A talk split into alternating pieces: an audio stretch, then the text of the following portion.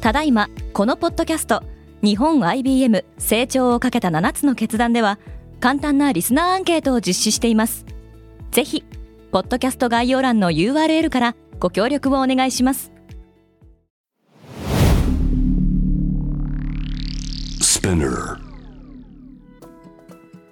まあ、自分たちのビジネス戦略要は事業としてどうサステナビリティを取り込んでいくかっていうところの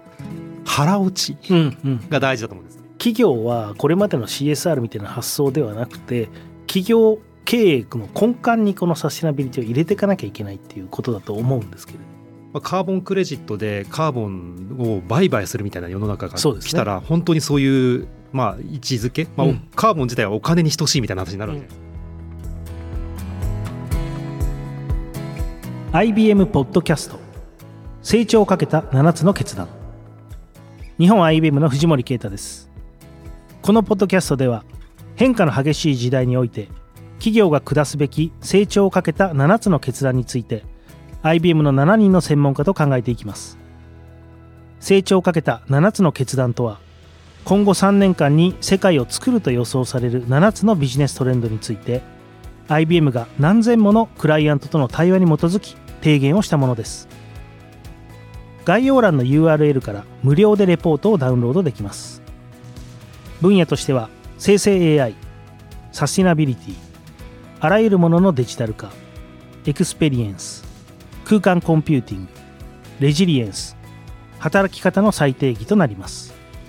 今回はサスティナビリティの専門家鈴村敏央さんとお話をしていきます。はい、えー、サステナビリティを担当しています鈴村です。今日はよろしくお願いいたします。よろしくお願いしますそれではまず私の方からですね鈴村さんのご紹介を簡単にさせていただきたいと思います。鈴村さんはファイナンスやサプライチェーンのオペレーション変革をリードされています。グローバル展開をする製造業のお客様を多く担当し、まあ、そのようなお客様においては環境や社会それから人材への対応といったサスティナビリティは経営のトップアジェンダです。本日はサスティナビリティの現状やその推進上のポイントについて伺っていきたいと思います。よろしくお願いします。じゃあ早速ですけどサスティナビリティについて伺うっていうのもなかなか難しいところですけれども日本におけるサスティナビリティっていうものと欧米で言われているサスティナビリティっていうものを比べた時に、まあ、なんとなく言葉の持つ意味とか感覚、まあ、姿勢企業としての受け取り方みたいなものがそれぞれ少し違うんじゃないかなっていうふうに感じるんですけどその辺鈴間さんどうお考えですか？そうですね。まあ、元来日本あのもったいない文化じゃないですけどサステナブルな、えー、ビジネスをやっていくっていうのはこの遺伝子に組み込まれたことであって非常にこう違和感はないものだと思います。しかしながら今のサステナビリティってどちらかというと守り、うん、えー、つまり海外でビジネスするためにはこのような情報を報告しなきゃいけないとか守らなきゃいけないみたいな形のサステナビリティがクローズアップされがちで、うん、まあ、そういった意味で言うと本来のこの何でしょう欧米企業でおきますとそのサステナビリティを経営戦略の差別化要素みたいな形にとらまえて進めてることがまあ強いですけども、まあ、そういった守りみたいな形のところが、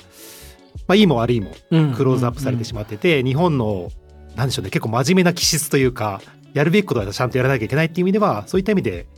こう角度が違うんじゃないかなっていうふうにはとらまえてますね。なるほど。なんかでもサスティナ今ねおっしゃったようなもったいない文化だったりまあいろいろ私あの25年ぐらい前にアメリカに大学院で住んでたんですけどその最初にアメリカに行った時驚愕したのがですね物の捨て方が半端じゃないんですよ。でマンションというかアパートみたいなところのゴミ捨て場に分別なんてまず発想がないんですね。で何でも捨てれちゃうんですよ。ベッドとかでも捨てちゃうんですよ。あるある日ベッドがゴミ箱に突っ込んであったりするんですよ。むちゃくちゃな国だなと思って。何でも燃やすゴミみたいな感覚なんですよね。で、まあ、それと比べると日本ってもうきっちりしてるじゃないですか。でなんでこれだけきっちりしてる日本がこう世界からサスティナビリティとかね言われないといけないのってちょっと個人的に思っちゃうんですけどなんかこう思うところありますか？そうですね。あのベースすごくしっかりしているあの 3R えーリデュースリユースリサイクル、うん。これすごくしっかりやってる会社ってのは日本だと思うんですよね。まあ、あとはそこに対してしたたかなうん。ビジネスとして取り組みをしてるかっていうのは、まあ、なるほどね。いいも悪いも出るんじゃないかなと思いますよね。うん。あのつまりまあしたたかっていうといやらしいからうん。どうかと思っちゃいますけど、じゃあやっぱり事業戦略としてこう捉まえてこうお客様にアプローチしていこうっていうこととやってることをこう同期させていくっていうのはうんうんうん。得てしてギャップが出がちじゃないですか。そこが違うんじゃないかなちょっとねこの本論からは少しずれちゃうかもしれないんですけどサスティナビリティっていうものの取り組みをどうしてもデータ化しようとか可視化しようとするとまあ大体どこも対2015年比とか2010年比とかで、まあ、出てくるじゃないですか。で私最初にこう出始めた時に感じてたのは日本ってもともとそういう文化がしっかり根付いてるので、まあ、CO2 排出にしても何でもそうですけれども結構きっちり昔からやってるそこから比較して10年前からどれだけ減ったって言われても、まあ、さっきの話じゃないですけど何でも燃やすゴミみたいに突っ込んでるような国からするとこの何ていうんですかね伸びしろがすごい高く比べると薄いんじゃないかなって感じなんですけどどうですかね？そうですね。まあチャレンジ幅は確かになんでしょうね伸びしろという意味では小さいところはあるかもしれませんね。ただ例えばリサイクルで我々プラスチック回収していますと言うじゃないですか、うん。じゃあそれ本当にリユースできてるかっていうと実は燃やしてたりもするんですね。なるほどなるほど。なのでもちろん僕らの回収率高いんだけど、うん。本当のリサイクルになってるかっていうと違うところもあって、まあ、そういう意味ではもう僕らやるべきことはあるしなるほど必ずしも我々が回収されたと思ってるものが全部リユースされてるわけじゃないということですね。そうですサーマルリサイクルという形でつまり燃焼して使ってるっていう意味ですね。なるほど。うんそういう意味では本当はこう分解して新しい例えばプラスチックペットボトルに持っていくっていうのがあるんでしょうけどそういったところのやっぱりなんでしょうね。サプライチェーンってやっぱりこうつなげるのってすごい難しいじゃないですか。うん。えーデザインして調達製造。で回収してさらにまたなんか次に持っていくってなると、まあ、当然プレイヤーはバラバラになってくる中で、このモデルを作っていくサプライチェーンのモデルを作っていくっていうのはやっぱチャレンジが大きいというところはまあ如実に出てるんじゃないかなと思いますけどね。うんうんうん。なるほどね。するとこの今回の7つの決断の中で、まあ、改めてサスティナビリティが極めてまあ重要な一つのまあ近3年から5年の中での決断になるというところで改めてこう日本企業にとっての課題みたいなものって何かあるんですか？そうですね。そういう意味では、まあ、守りのサステナビリティっていうさっきの報告みたいなのははい。すごくしっかりやってて、世界でもうんうん。いいと思うんです。なので、まあ、それはそれとしてさっき申し上げたような、まあ、自分たちのビジネス戦略、まあ、要は事業としてどうサステナビリティを取り込んでいくかっていうところの腹落ちうんうん。が大事だと思うんですね。で経営者がサステナビリティ大事じゃないって言ってる経営者なんてもう一人もうん。多分今日いないと思うんですうですね。いないと思うんですけど方や従業員レベルに行くとサステナビリティ私関係ないと思ってるっていうの結構あるんです。うん、しかしながら我々ワークショップでじゃあサステナビリティって実は今まで皆さんのビジネスっていうか活動違うかなと思ってた時にちょっと議論してもいやこれってこう聞いてくるんですねっていうのが腹落ちしてくるとじゃあどんどん進めようってなってくるので、やっぱり経営の号令だけじゃなくて日々の活動に含めてどう落とし込んで腹落ちしてアクションしていくかっていうのを、まあ、解像度を下げるって感じですかね、うんがすごい大事だと思うんですよね。なるほど、うん日本の感覚だとですねサステナビリティとかっていうと CSR だったりボランティアだったりなんとなく企業としていいこととしてやらなきゃいけないなんかそんなイメージも持ってる人も多いんじゃないかなって思っちゃうんですけどどうですかね？まあ、結構みんなそう思ってますよね。そう思ってましたっていう人そうですよねがまあすごく多いですね。ただまあやっぱり昨今暑いじゃないですか。で待ったなしだっていう中で、うんまあそういったその世の中のためっていう話もそうですし、まあ、ビジネス、えー国際的なビジネスゲームの中でもサステナビリティをテコにいろいろ動いてるっていう中で、それをどうしっかり進めていくかっていうのはまあ必須な中で、まあ、どう取り組んでいくかっていうことにはなってくると思うんですけどあの CSR っていう話確かにあると思うんですけども当然まずマクロで見ると、まあ、こういった地球温暖化の対策待ったなしっていうのはまあ当然皆さんうん。分かってると思うんでやらなきゃいけないということでじゃあいかに実ビジネスと同期させていくかというのが大事だと思うんですね。うんすつまり当然僕らがビジネスジャッシュする時って、まあ、ファイナンスいわゆる財務情報ってしっかり見ていって、まあ、そのために例えば IT だと ERP みたいな仕組みでグローバルで世の中の情報が見れてすぐ判断できますみたいな。そうですね。これに対してやっぱり環境系とかサステナビリティのデータも含めてディシジョンしていくっていうのがもう普通になるのがすごい大事だと思ってるんです、うんうん、つまりじゃあこの商品売ったらどんだけライフで儲かりますかっていう話に加えて、うん、どれだけ CO2 とかプラスチックみたいなものを出してしまうのかみたいなことも含めてディシジョンしていくっていう経営に普通になっていくっていうことがすごく求められてると思っていて、まあ、そうなるとそれって別に CSR じゃなくて普通のビジネスマネージメントの一つじゃないですか。そうですね、まあ、こういったものがすごく今求められてると思ってますね。なるほど。グリーン台帳みたいな。そうですグリーン台帳でそうですねあのそういったまあ今まで今でもファイナンスの台帳作るだけでも結構グローバルで大変な のにね、グリーンまでどうすんだって話になりますけどでも実際そういう、まあ、マネージメントをしている会社から、世の中の人々は評価するし、まあ、企業価値も結果として上がるっていうことになると思うんですね。まあ、でも確かにその台帳化、まあ、台帳っていうとどうしても記録をしなきゃいけないっていうだけのことに聞こえてしまいますけどこのグリーン台帳の部分っていうのはまさに企業の決算書と同じででそれがあくまでもお金の儲けっていうわけではない別の台帳ですよね。ここをやっぱり統合的に見て判断していくそれができていない企業には投資も回ってこない多分そういう世界になってくるんだろうなと思うんですけど一方でやっぱりデータ出すの難しいですよね。これ日本企業でこれだけのデータをちゃんと可視化できてる企業ってのはあるんですか？これはなかなか難しいと思いますね。つまり真面目にこうレポーティング対応してるっていうのはもちろんやってるんですけど、うん、まあ竹槍じゃないですけど、まクセルというかその、まあ、基本的なその努力によってみんなの成り立ってるっていうのは変わらない、まあ、やっとこう財務データがちゃんとこう仕組みができてきてるって世界なのでグリーンまでいくとまだこれからっていう形でいわゆる力技で情報を集めてレポートをするっていうところのちょっとこう自動化ぐらいで元データさっき言ったあの台帳のところまでってなると、うん、まあなかなか難しいっていうのがリアルな世界だと思いますね。これしかも自社だけのものを見ればいいっていうわけでもないですよね。そういう意味だとサプライチェーンの中でその企業が一緒にビジネスをするパートナー側でものすごい CO2 が出てたりすると、まあ、問題になるのでそこのトラッキングまで企業が行わなきゃいけないってことなんですかね。そうですね、まあ、つまりパートナーに対してはちゃんとその説明、まあ、透明性のあって信頼性のあるデータを求めるっていう世界になってきますので、うん、まあ、会社として選ばれる要素になってくりますしあと藤森さん言われたように情報の共有って話も出てくるので、うんうんうん、そういった情報の共有するような基盤、うんうん。うん、っていうのも、まあ、業界としては求められると。なるほど。っていう世の中が来ますんで、まあ、今自動車ですと例えば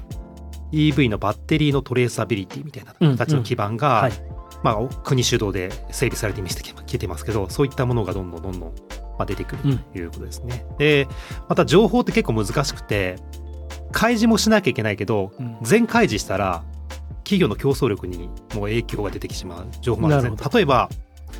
どんな CO2 の出し方してますか？っていうのをどんどんどんどん突き詰めていくとどんな電力の使い方してますか？と。ものの作り方にちょっとヒントが出てきてしまって。なるほどなるほど。ものづくりの情報が当然出てしまうと、まあ、企業の競争力にも出てしまうのでどの部分まで開示してどこまでがオブラートに包むかっていうのがすごくこう、まあ、技術的にもあの求められるということになりますね。なるほど。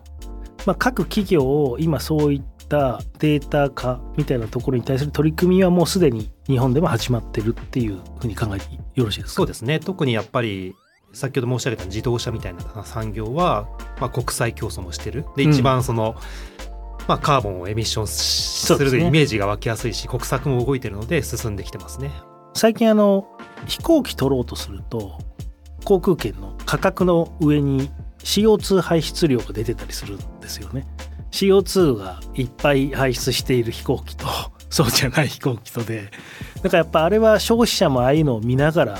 買っていくような時代になるっていうことなんですかね。そうです。あのヨーロッパとかもあれで選ばれてるって皆さん思ってますんでなるほど。本当にさっきの 価格だけじゃなくてグリーンも含めて商品が選ばれていく世の中になってきますしやっぱりさっきのデータって見える化されないとマネージメントされないって中である企業さんが自分の社員の交通費とか宿泊に対してどんだけカーボンエミッションするかっていうのを並行して出すようにしたんですね。はい。で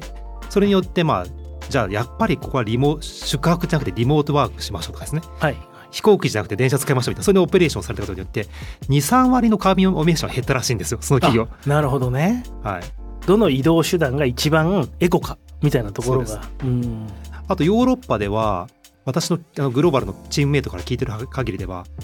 もう観光庁の提案にはどれだけカーボンエミッションするかを報告書に入れなきゃいけないみたいな。なるほど。それに対して我々はこういう改善をしてます、まあ、要は我々サービス業うん。うん。の選択にも使われてくると。恐ろしいですね。恐ろしい確かに消費者っていう意味でもサステナビリティ意識の低い企業のプロダクトっていうのは選ばれなくなっていく。サービスも選ばれなくなっていく。で先ほど鈴村さんおっしゃったように投資家の目線でもそこがないと投資が回ってこなくなってくる。まあ結果として企業はこれまでの CSR みたいな発想ではなくてまあ企業経営の根幹にこのサステナビリティを入れていかなきゃいけないっていうことだと思うんですけれどもそれが例えばこの欧米の企業だと、まあ、ユニリーバとかそれからパタゴニアとかね、まあ、よく例に上がってくる企業多いと思うんですけどん何が違うんですかね？なんとなくこう日本の企業ってサスティナビリティを経営の主軸に据えてるってイメージがあんまないんですけど、そうですね、まあ、当然トップのメッセージっていうのはうん。もちろん各社出してるしまあ頑張ってない企業ってそんなにないと思うんですけど先ほど申し上げたやっぱり経営そのまあ中間層現場っていうところの腹落ち感も含めたアクティビティに落ちてるかっていうのがやっぱり決定的な違いなんじゃないかなと思うのでまあなんかトップの号令で出てますってわけじゃなくて本当のさっき申し上げたようなアクティビティにつながっていくかっていうところを落とし込むところなんじゃないかなと僕は思いますけどね。うん。なるほど。落とし込みですか。なんかこうもうちょっとそこ深掘りたいんですけどこうサスティナビリティやってない大企業ってまずないと思いますし多分 CEO の方々も皆さんメッセージは結構出されてると思うんですよね。それが落とし込めてないっていうことが一番なんですかね。活動に落とし込まれてないことが多いと思うんですよね。つまり、えー各部門のターゲットはこれだけ下げなさい。バンとこう投げて、うん。まあ、CO2 でも電力でも、えー前年度比何パーセントダウンはいよろしくと、じゃあそれがそのうんじゃあどうどう実際の事業の活動当然再エネを使いますとかですね、うん。そういうこのなんでしょうね。調達の仕方でコントロールしてるケースが結構多くて。いやいやと。日々の物流日々の製造うん。日々のまあ販売活動。ぶそういった世界でじゃあどういうふうに自分たちのオペレーションを見直したらうん。CO2 なり電力なりまあ各種環境負荷が下がるかっていう活動にまあ落とし込めてないっていうか、まあ、うんつなげれてないっていうのが多いかもしれないですね。なのでさっき申し上げたようにワークショップで我々が議論するとあ確かにこの活動ってサステナビリティ全般にこう影響があるんですねとうんうんうん改めて私たちはやってることがこうつながってることが分かりましたって皆さんおっしゃるんですよね。なうんなのでそういったところなんじゃないかなと思いますね。うんうんうんだからやっぱり事業部門が当然サステナブリティ推進室とか経営企画どんどん進めてるんですけど事業部門がまあ主体を持つっていうのがすごくポイントだと思うんですね。そうじゃないと、まあ、例えば製造業でサプライチェーンで効率化するって事業部門でそれが動いてるので、うんはい、うんうんということだと思います。なるほど。まあ、だから数字目標はあるけど、まあ、冒頭鈴村さんがおっしゃっていた腹落ち感っていう意味で、まあ、日々のアクションまで落ちてなかったりもしくは腹落ちしてなかったりってことなんもあるのかなと思うんですけど。そうですね。だサプライチェーンでいうと、まあ、循環型のサプライチェーンさっき言ったあの回収も含めたサプライチェーン設計するってところありますけどその中でじゃあどういう設計したらいいんでしょうか？どんな調達の仕方したらいいんでしょうか、まあ、どんな製造っていうのを考えるじゃないですかで、まあ、日々のオペレーションしてますけどじゃあその中でサステナビリティのそういった目標を考えた場合にどういう活動ができるのっていうのをまあダーッとみんなで洗い出していくといろいろできることがあるんですよね。うんなるほど。ありがとうございます。あのデータ化していくっていう話があったと思うんですけどこのデータって改ざんされるというかあとはまあロンダリングされるというかまあ昨今だとこういろんな世界のサプライチェーンバリューチェーンの中でデータがまあブロックチェーンにつないだりしながらやってるような活動もあると思うんですけどどこかでデータが CO2 も含めてですけどこう改ざんされてしまったりとかまあ、なんかそういうリスク逆に言うとその数字が大きな消費者にとっても企業経営にとっても投資にとっても大きな意思決定になればなるほどそこをごまかそうとする企業もいっぱい出てくるんじゃないかなって個人的に思っちゃうんですけどその辺鈴村さんどう感じてます？そのリスクその企業リスクってこれから上がってくると思いますよね。うん、でさっきのファイナンスの話で企業価値まあすごいシンプルに言うと株価が、まあ、決まって企業価値決まるよねと。で株価って当然企業の情報開示によって決まってるじゃないですか。そうですね。で今までは財務系の PLBS キャッシュフローみたいなものだけどそれに環境情報も加わって株価企業価値が決まると。うんうん、っていうことは環境情報がまあ間違ってたとかもしくは改ざんされてたらっていうと、それはまあ不正な情報開示になってしまうと。そうですね。そのことが分かってしまったらその会社のまあ信頼というまあガタ落ちになるっていう意味で、うん、まずそもそもリスクはすごい高まってきているということに、今までのまあ補助的な情報開示じゃなくて、企業価値を決めるってなるとそうなるとまあいうわけですよね。なので、まあ、今までの財務情報の開示まあ懐かしの JSOX の時代もありましたけどああいったちゃんとしたその統制を取った仕組みっていうのが相場求められてくると。そうですよね、はい。なのでまあただ人間がコントロールしてるだけだと限界があるので、どんだけ自動化させるかチェックするか、うん、まあ、そこで IT の話も出てきますけど、うん、っていうのは出てきますし、まあ、あとは当然監査法人の方々もそれを保証しなきゃいけないので、うん、そうですね、うん。そういったものはなのでさっきグリーン台帳って話もありましたけど、本当にファイナンスのデータと同じレベルの、まあ、信頼性が求められてくる時にどうするのかと、まあ、そういう話だと思いますね。ファイナンスだけでも結構四苦八苦っていう中で、まあ、ファイナンスはねあの四半期開示になって各企業の経理部もかなり皆さん苦労されたんですけれども、まあ、ERP 等入っていきですねだんだんこうデータも自動的にね記録されていく部分が増えたかなと思うんですけどこれからさらにこのグリーン台帳みたいなものが増えてくるとやっぱり先ほど須馬さんおっしゃったように人間の手でなんかゴリゴリ作るっていうのはもう限界があるのでやっぱある程度そういったものが自動的に記録されていくような IT 基盤みたいなものが、まあ、これからできてくるしそれがない限り消費者もやっぱり信頼性があるデータというふうに、まあ、考えられなくなってきますよね。そうですねそうなんですよなのでやっぱり今だと財務データだと、まあ、販売とか物流の生産とつながって、うん、まあ、仕分けっていうかその会計の基調がダーッとされていくじゃないですか。すね、まあ、あれと同じ世界がまあ、さっきの環境データにもされてくるっていうイメージにならないとなかなか難しいかなと思うんですけどね。あの最終形としては、はい、そうですね。まあソックスもそうですけれども、まあ、どっかで大きな不正が出たりものすごい CO2 を隠してたみたいな企業が出たりして大ニュースになってなんか大きな整備が進むのかななんて個人的にはちょっとあまりねよろしくないですけど思っちゃいますけどね。まあまあ、カーボンクレジットでカーボンを売買するみたいな世の中が来たら、ね、本当にそういうまあ、位置づけ、まあ、うん、カーボン自体はお金に等しいみたいな話になるわけじゃないですか。うん、うん、なので、まあ、そういった信頼性の話に戻りますけど大事になってきますよね。はい。ありがとうございました。あの最後にこれ皆さんにお聞きしてるんですけれどもサスティナビリティについて今日これだけは覚えて帰ってもらいたいっていうようなこと何か一つありますか？今日のこのテイクアウェイみたいなそうですね。やっぱりサステナビリティの重要性は皆さん理解してるのでもう各レイヤーにおける腹落ちなんですよねやっぱり。うん、で腹落ちをさせるっていうやり方として、まあ、ずっとあの話してきたような自分の活動にどう落とし込むか、まあ、それは評価軸としての KPI もありますしどんなアクションをするかっていうのをもう全レイヤーで、まあ、可視化していくっていうことをもう如実にやることだと思うんですね。でそれができれば日本の企業って皆さんちゃんとやっていくので、うん、PDCA が回っていくので、まあ、これに尽きると思ってますね。なるほど。はい、ありがとうございました、鈴村さん。ありがとうございます。成長をかけた7つの決断は IBM のホームページのほか Apple Podcast、Amazon Music、Spotify など主要なリスニングサービスにてお聞きいただけます。ぜひフォローボタンからフォローをお願いします。また概要欄に成長をかけた7つの決断のダウンロード URL を記載しています。ポッドキャストを聞いて7つの決断に興味を持っていただけましたら、ぜひダウンロードをお願いします。ホストは日本 IBM の藤森啓太でした。